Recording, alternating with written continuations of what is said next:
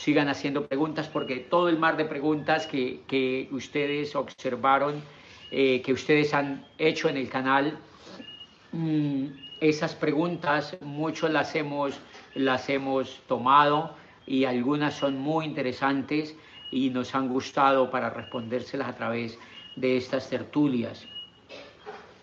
Eh, Soledad Coronel. Hola Soledad. Me escribe desde Argentina y es una pregunta reiterativa, pero pues yo, yo te la voy a responder porque, porque tú la has hecho.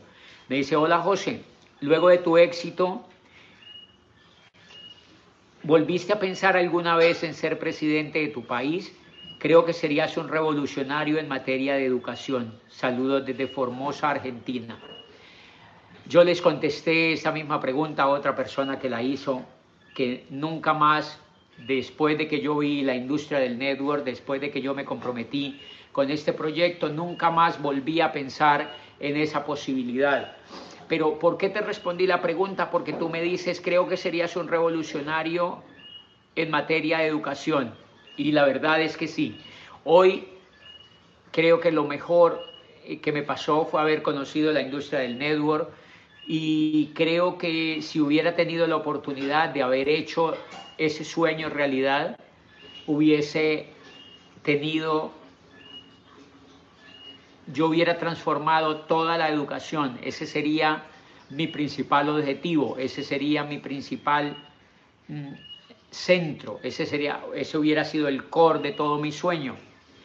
Pero hoy me pongo a pensar y digo, menos mal que no pasó nunca eso, menos mal que nunca, no pasó nunca eso, porque la educación como tal es un sistema en el cual viven miles y miles de personas.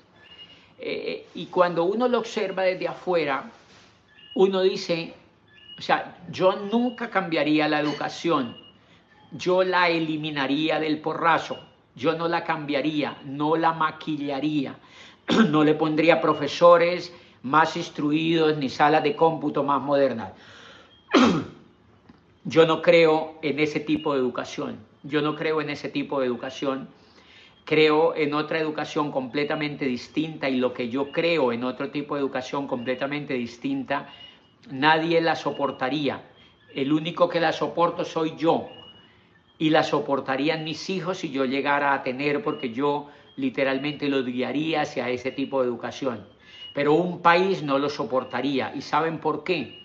Porque un país está hecho para vivir como borregos, un país está hecho para vivir como en rebaño, un país está hecho para vivir con pocas posibilidades de turbulencias y cambios y la educación mantiene a miles y miles de personas, a dueños de colegios, a profesores.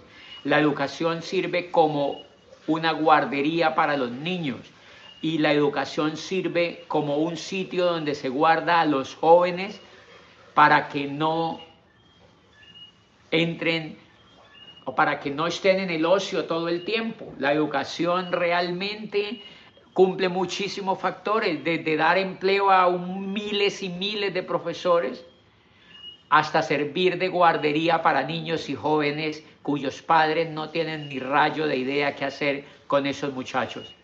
De manera que el fondo de todo no sería transformar la educación, el fondo de todo sería educar a las personas para que si no son capaces de educar a sus hijos, mejor no los tengan. O sea que el problema sería mucho más grave, sería mucho más de fondo y una persona como presidente no podría cambiar un asunto tan grande. Creo que ningún país en la Tierra lo han hecho, ni siquiera Finlandia, que tiene un programa educativo mucho más moderno. En el fondo lo que ha hecho Finlandia es maquillar la educación y no obstante ser buena comparado con la pésima educación que tenemos en el resto del mundo. Eh, sigue siendo un sitio donde meten a niños y a jóvenes a cumplir esquemas y, para mí eso es maquillar la educación. Ven cómo me emociono con esto, ven cómo me gusta esto. Eh, y por eso, Soledad, gracias por tu pregunta y por eso te la respondí. Mara me pregunta, ¿cómo harías el negocio en esta etapa donde todo el mundo está espantado y muchos quebrados? Si tú estuvieras en un momento quebrado también. eh, Qué linda esa reflexión que tú haces. Ayer precisamente hablaba con un amigo que me llamó y, y, me estuvo comentando sobre su situación financiera, sobre que sus empresas habían cerrado, sobre que tenía que mantener a sus empleados así no fueran de trabajar porque el Ministerio de Trabajo le pide despedirlos, así él no tenga cómo pagarlos. Y, estaba un poco angustiado porque tiene una empresa de más, de 100 empleados y su empresa eh, ya lleva 20 días sin, sin producir nada y no sabe cuándo vuelve a producir. Cuando él me contó esto, yo lo, lo, único que me dijo fue, ¿y tú cerraste el teatro? Yo le dije, sí, yo cerré el teatro. El problema es que el teatro no, no es el centro de, de, mi actividad. El teatro es simplemente eh, un, uno de las cosas que yo hago. Y, empecé más o menos a contarle y le dije, yo tuve la fortuna hace más de 10 años, o sea, más de 15 años, de conocer un programa educativo y conocer una información y de montar una empresa basada en Internet, sin empleados, sin fábricas, sin terreno y sin inventarios. Y en esa época, cuando yo arranqué el negocio, estábamos en bonanza. Yo era un rector de una universidad con un sueldo. Eh, no tenía ninguna necesidad de montar un negocio y la economía estaba próspera. Todo el mundo decía que tenía buen sueldo y ninguna empresa normalmente se andaba quejando. Sin embargo, yo me escuché varios videos y varios audios y me leí varios libros, que de hecho aquí los tengo para mostrárselos, miren. Esos libros me los leí ya hace más de 10 años y le dije a mi amigo, desde aquella época yo aprendí y emprendí a montar una empresa en Internet. Y en esos libros que leí en esa época decían que esas empresas que se montaban en Internet realmente eran anticrisis que el network marketing era maravilloso en tiempos de abundancia, pero que era extraordinario en tiempos de crisis. Entonces yo le dije, la empresa que nosotros estamos manejando en Internet está comportándose de manera increíble justo ahora, cuando el mundo está en crisis, porque eso es maravilloso en tiempos de abundancia, pero es extraordinario en tiempos de crisis. Y él no lo podía creer lo que yo, no podía creer lo que yo le decía.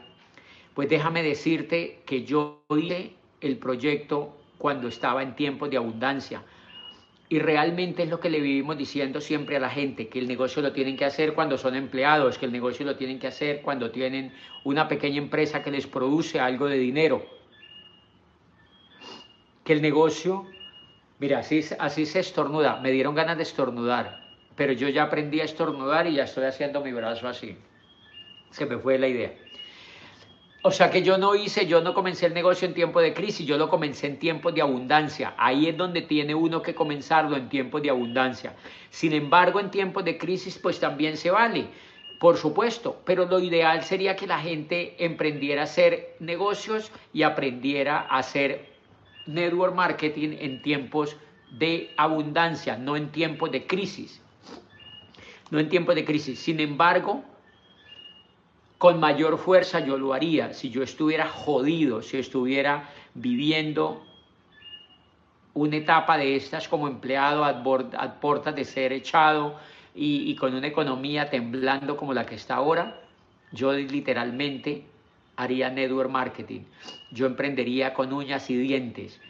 Yo haría todo, pero fíjense, porque no es una cosa de querer o no querer, es que nos toca hacerlo, es que es una es que es una es un deber moral con nosotros mismos, es que es una obligación moral con nosotros mismos y con los nuestros, con nuestra propia existencia. También lo haría en tiempo de crisis. Por fortuna, yo tuve la inteligencia de hacerlo en tiempos de abundancia. Pero si ustedes observan, la mayoría de la gente no lo hace en tiempos de abundancia esperan siempre los tiempos de crisis. Wilfer Sierra me pregunta, hola José, ¿qué libro o libros te pasaron del cuadrante derecho al izquierdo? No, es del izquierdo al derecho. Es del izquierdo al derecho. El tránsito que hacemos, eh, si nos acogemos a la teoría de Kiyosaki, es que pasamos del cuadrante, del cuadrante derecho del cuadrante izquierdo, obvio, al cuadrante derecho. ¿Y qué libros me pasaron? Pues nada, no son solamente unos libros, son muchos libros, son muchos libros, es, es, es, es, es mucha acción. Sí, los libros son súper importantes, pero yo conozco líderes míos y de otros que han leído todos los libros que yo me he leído, incluso un poquito más, pero no tienen acción, pero no ponen la acción. Yo conozco líderes que, que leen muchos libros, pero no ponen la acción. Entonces los libros son importantes, pero es la acción la que demarca la diferencia. Algunos de esos libros, compartiendo la pregunta que tú me haces, Wilfer, los que más aportaron a mi vida para cambiarme del cuadrante izquierdo al cuadrante derecho, fueron estos. Escuela de negocios. Cuando yo leí en este libro, el mundo ya, el mundo ha asimilado la idea de que entramos no, dice el mundo ya ha asimilado la idea de que terminó la era industrial y de que entramos oficialmente a la era de la información. Los negocios como General Motor y Ford Motor Company pertenecen a la era industrial. Las franquicias como McDonald's son la frontera entre la era industrial y la era de la información, pero los negocios de network marketing son la auténtica demostración de la era de la información porque trabajan sin empleados, sin fábricas ni terrenos, solo con información. Por eso hoy tenemos un negocio tan increíble en tiempos de crisis. Y por eso muchísima gente está viniendo a estos negocios porque son negocios modernos. Y por eso otro montón de gente no lo entiende, porque es un negocio moderno, es un negocio avanzado, es un negocio de la nueva economía, es un negocio de la era de la información. Este fue uno de los libros que más me ayudó a mí a pasarme del cuadrante izquierdo al cuadrante derecho. Pero no es el único. Pero este libro es importantísimo. Este libro me lo leí, recuerdo, en un avión yendo de Colombia a Venezuela, volando, sobrevolando la costa venezolana hacia, todavía no recuerdo hacia qué ciudad de Venezuela iba. Obviamente Venezuela no había caído en la miseria que ha caído hoy. Venezuela en ese momento era un país democrático todavía, o al menos eh, Chávez no, había, no se había eh, metido a acabar con ese país digamos, el país estaba todavía medio bueno, medio bueno. Y yo fui a Venezuela en aquella época. Yo siempre he amado a la gente de Venezuela porque son como, como si fuéramos nosotros. O sea, son, son gente que la va muy bien con los colombianos porque parece que fuéramos hermanos. Recuerdo mucho esa vez en un avión leyendo este libro. El libro ni siquiera había salido al mercado, yo me lo estaba leyendo en un PDF después lo compré y lo enmarqué y me lo robaron o, me lo dejé robar en una, en una reunión. Este es otro, vuelvo y lo compro, vuelvo y lo leo, vuelvo y lo releo. Cambiar de un cuadrante a otro es un cambio de valores esenciales. Miren, cambiar de un cuadrante a otro es un cambio de valores esenciales. Los pobres tienen unos valores en el cuadrante izquierdo, los ricos tienen otros valores en el cuadrante derecho. Es simple el negocio, es cambiarse los valores. Este libro fue genial, este libro fue genial. Pero ese otro libro me encantó, Los secretos de la mente millonaria, de Hart Hecker. Este libro es espectacular porque yo con este libro trabajé el cambio de archivos de pobreza hacia archivos de riqueza. Yo tenía muchos archivos de pobreza y por eso era empleado, por eso eh, no soñaba en grande, por eso mi trabajo se limitaba a cumplir un horario y era mediocre en cierto aspecto de mi vida o en ciertos aspectos de mi vida. Y con este libro logré cambiar los archivos de pobreza hacia archivos de riqueza. De esto obviamente yo les tengo prometido una serie que se llama Los libros que cambiaron mi vida, que creo que es mejor que la hagamos en vivo. Yo les propongo que la hagamos en vivo, en tertulias, y la vamos haciendo cada ocho días. Yo voy a hacer un cronograma porque grabar es un poquito más dispendioso, pero hacerlo así en vivo me parece más lindo, más natural, y ustedes participan ustedes participan y vamos leyendo todos y vamos hablando todos. Ahora estamos haciendo solamente un paneo para responderle la pregunta a nuestro amigo que me encantó esa pregunta. Los secretos de la mente millonaria me ayudaron a cambiar archivos de pobreza hacia archivos de riqueza, archivos de escasez hacia archivos de abundancia. Imagínense el milagro de un libro y la gente no lo lee, la gente pierde el tiempo viendo series de Netflix, que son buenas algunas, pero hay allí mucha chatarra también. La mayoría de la gente pierde tiempo viendo videos torombolos de YouTube que no le aportan nada o viendo literalmente pendejadas de entretenimiento. Y yo no creo lógico que una persona que sea pobre de la mente pierda el tiempo y no se dedique a leer. De verdad que a mí me llama muchísimo la atención eso. Eh, la razón número uno por la que la mayoría de la gente no obtiene lo que quiere es porque no sabe lo que quiere. La, mayor, la razón número uno por lo que la mayoría de la gente no obtiene lo que quiere es porque no sabe lo que quiere. ¡Wow! Este libro es espectacular. Yo me emociono y lo amo más cada que lo veo. Y miren esta maravilla. Cómo ganar amigos e influir sobre las personas. Ningún otro libro pudo aportar tanta sabiduría. Ningún otro libro pudo aportar tanta inspiración y tanta bondad. Ningún otro libro pudo aportarme tanta inteligencia para poder contactar, para poder invitar a este negocio. Ningún otro libro me aportó más para poder comprender a las personas. De Dale Carnegie. Cómo ganar amigos e influir sobre las personas. Qué cosa más linda este libro. Qué cosa más linda este libro. Qué cosa más linda este libro. Tiene uno de los secretos más lindos del triunfo, del éxito. Si quieres triunfar en la vida, no te quejes. No culpes a nadie. Si quieres cambiar en la vida, no te quejes no culpes a nadie. Es increíble, el libro nos pasa toda la responsabilidad del desarrollo humano a nosotros y nos aterriza sobre lo que somos y sobre por qué no avanzamos en la vida, sobre por qué fracasamos en el trato con los demás. Este libro es maravilloso. El negocio del siglo XXI.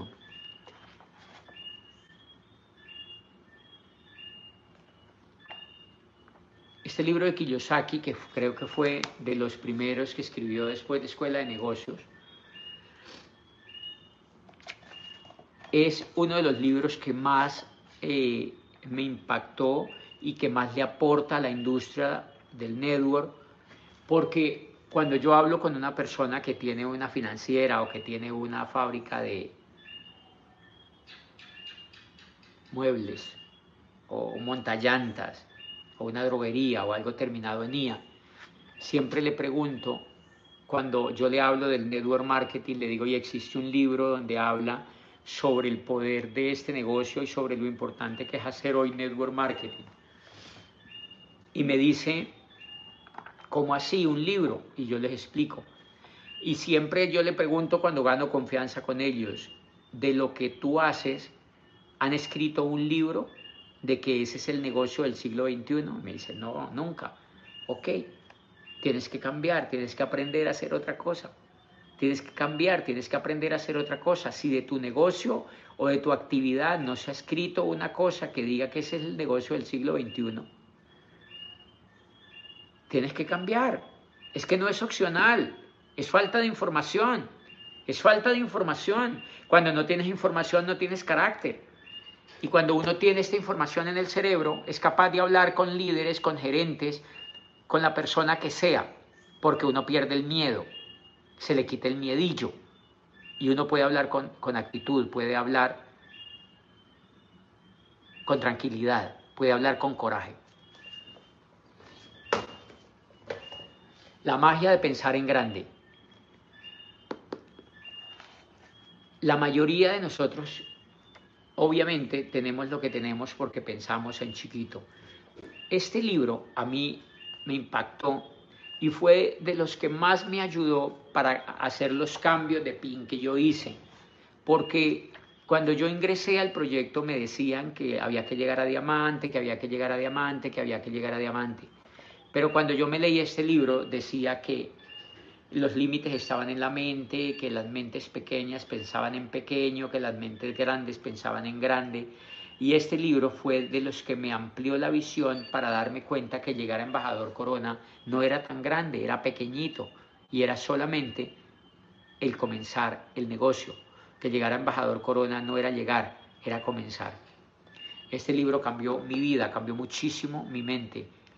También aportó mucho al cambio de cuadrante. y de nuestro amigo Ruiz de Bosch, Capitalismo Solidario. Miren, este libro yo lo amo tanto, yo lo tengo en original y tengo copias. Este es un libro que está empastado, si ustedes lo ven, está empastadura. Yo, yo lo, yo lo, lo empasté porque me daba susto cuando yo, cuando yo construía el negocio, cuando salía a la calle, yo normalmente andaba con un libro y como sudaban mis manos al andar con el libro, la pasta se deshacía. Entonces, una persona muy querida, muy cercana a mí, agarró todos estos libros porque veía que yo los amaba mucho y me los mandó a empastar. Miren lo lindo, esto no se desbarata. Ruiz de Bosch dice, creemos que el trabajo es bueno, creo número 5.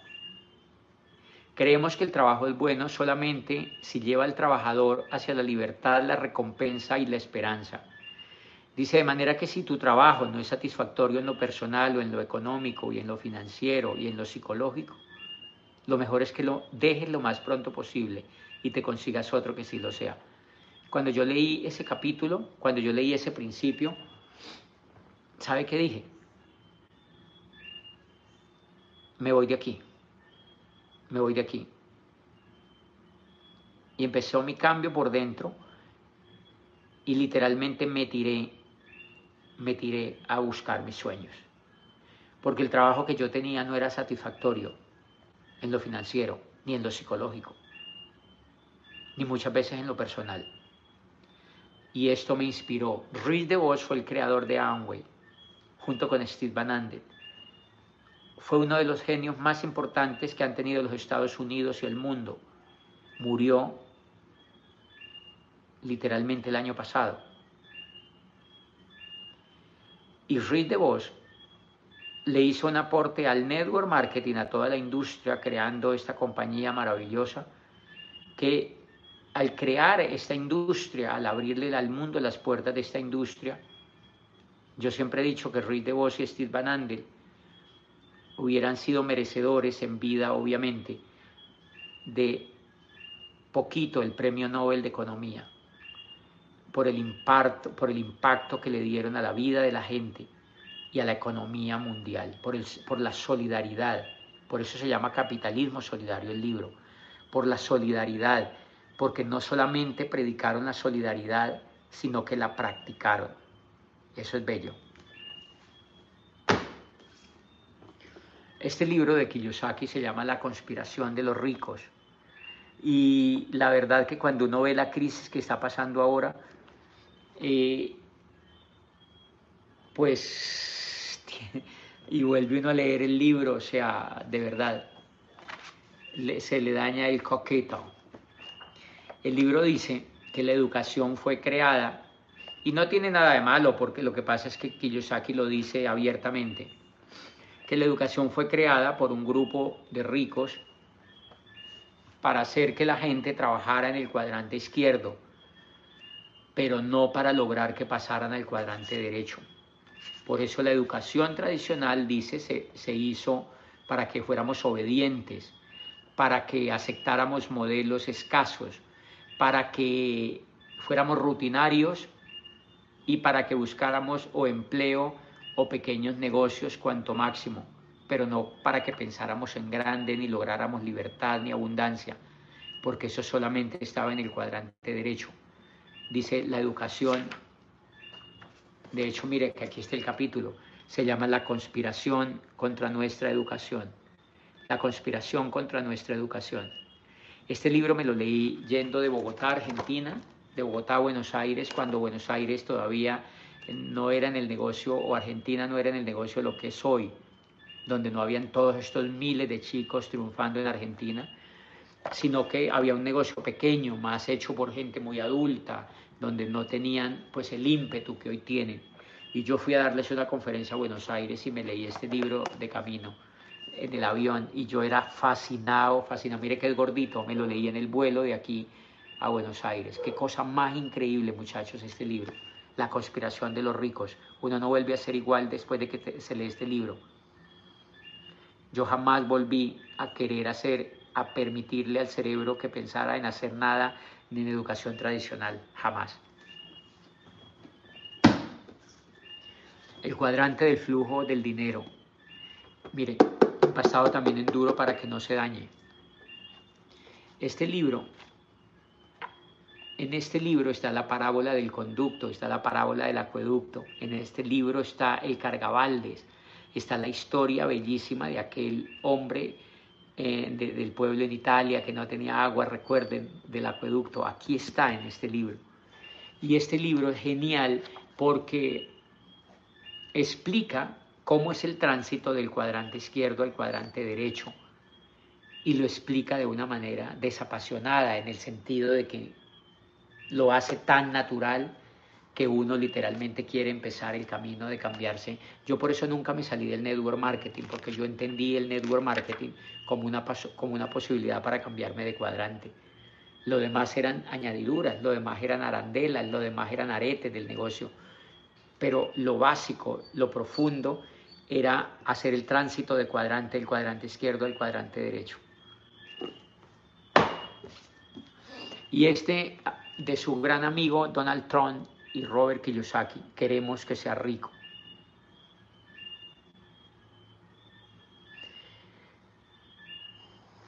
¿Saben qué decía este libro? ¿Saben qué dice? De hecho lo tengo subrayado acá. El mundo... Ah, no, no, no, no. Dice, la clase media está desapareciendo lenta e inexorablemente. En el futuro, muy pronto, habrán solamente ricos ricos y pobres pobres. Dice, si tú quieres pertenecer a la clase rica, perdón, a la clase media, lo mejor es que te mudes a países como China o India. Pero no creo que te guste esa idea, dice Donald Trump. Dice, pero si quieres quedarte en Occidente, donde vives, donde están tus valores y tu cultura. Eh, lo mejor es que te pases a la clase rica, dice, lo mejor es que pienses en abundancia. Dice, y te tengo una buena noticia, solo lo, lo logras con educación, solo lo logras con educación, solo lo logras con educación. ¡Wow! 15 años, y aquí están los subrayos que yo le hice al original, miren, los subrayos que yo le hice con mi lapicero personal. Y el libro tiene esos 15 años porque aquí anotaba nombres de prospectos, porque yo me lo leía en oficinas, en todas partes, y aquí escribía nombres de prospectos. Qué cosa más linda este libro, y es gordito, miren, es gordito. La espiritualidad del éxito. Este hombre se llama Vixen Rossi. Este libro solamente él escribió este libro, no escribió más. ¿Y saben por qué no escribió más? Porque dijo que él creía que él no iba a ser, que él no era capaz de hacer algo tan impactante como lo hizo en este libro. Que, que, él creía que no había, que él no podía hacer algo más serio de lo que había dicho en este libro. Y escribió solamente este libro. Este libro se llama La espiritualidad del éxito. Miren la letrica tan diminuta. Miren, para los perezosos, pues obviamente les da mucha pereza leer esto, pero hay que leérselo. Hay que leérselo porque aquí es donde se explica que el éxito es espiritual, que el éxito es espiritual.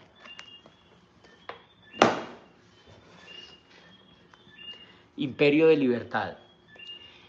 La historia de Amway y lo que significa para usted. Prólogo de Richard Lesser, presidente de la Cámara de Comercio de los Estados Unidos.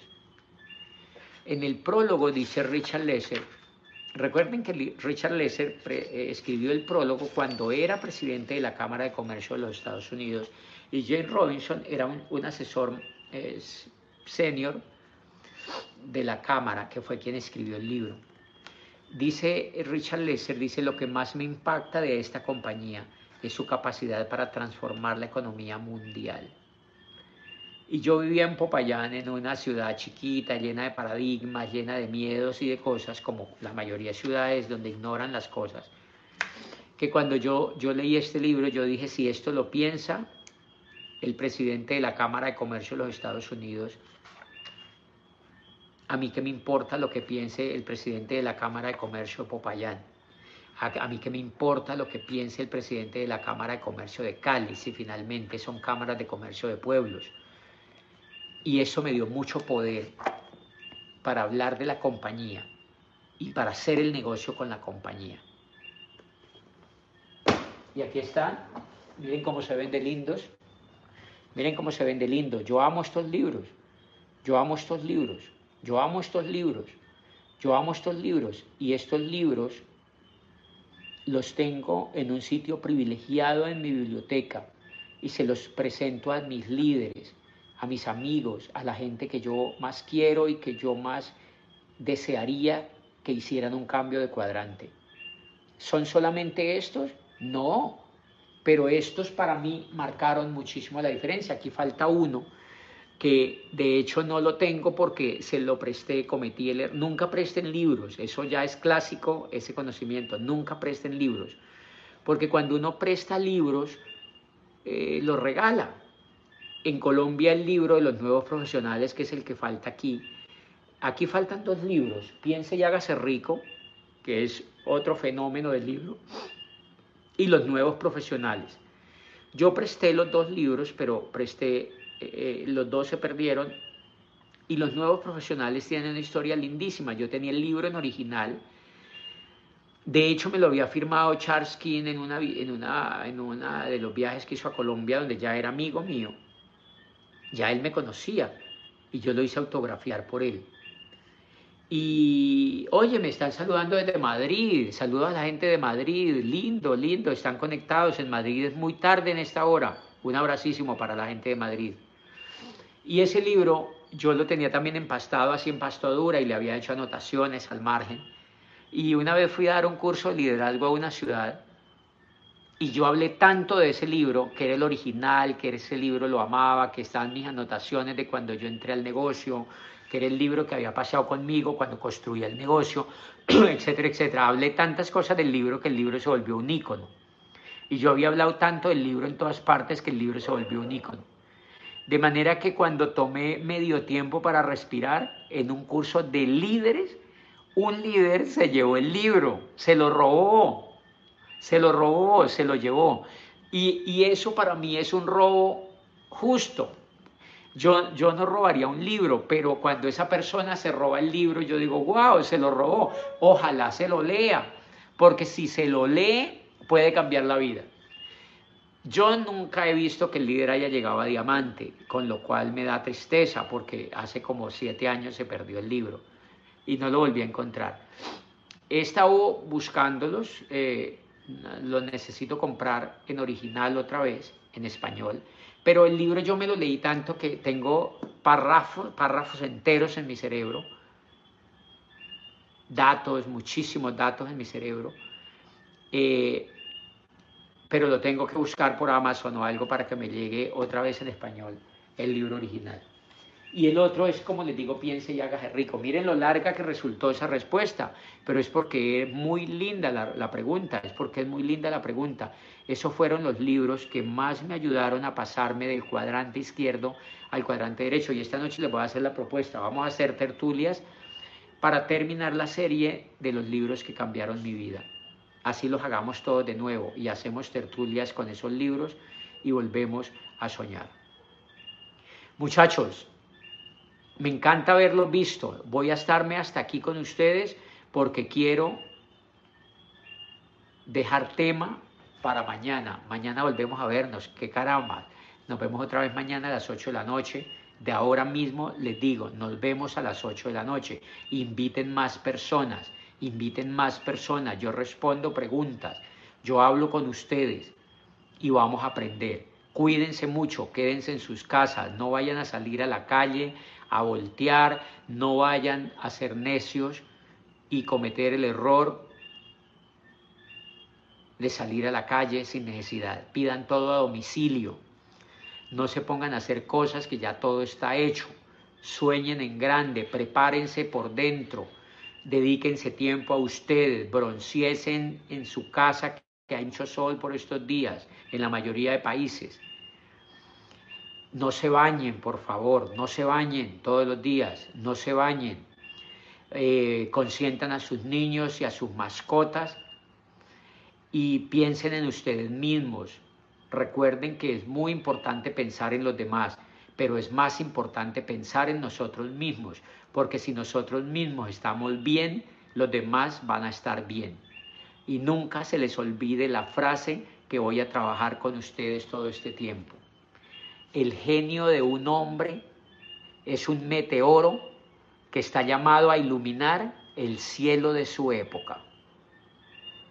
Napoleón Bonaparte, en la frase más increíble que me he leído en uno de los libros que me estoy releyendo. Recuérdenlo siempre, el genio de un hombre es un meteoro que está llamado a iluminar el cielo de su época. Chao, nos vemos mañana. Soy José Bobadilla.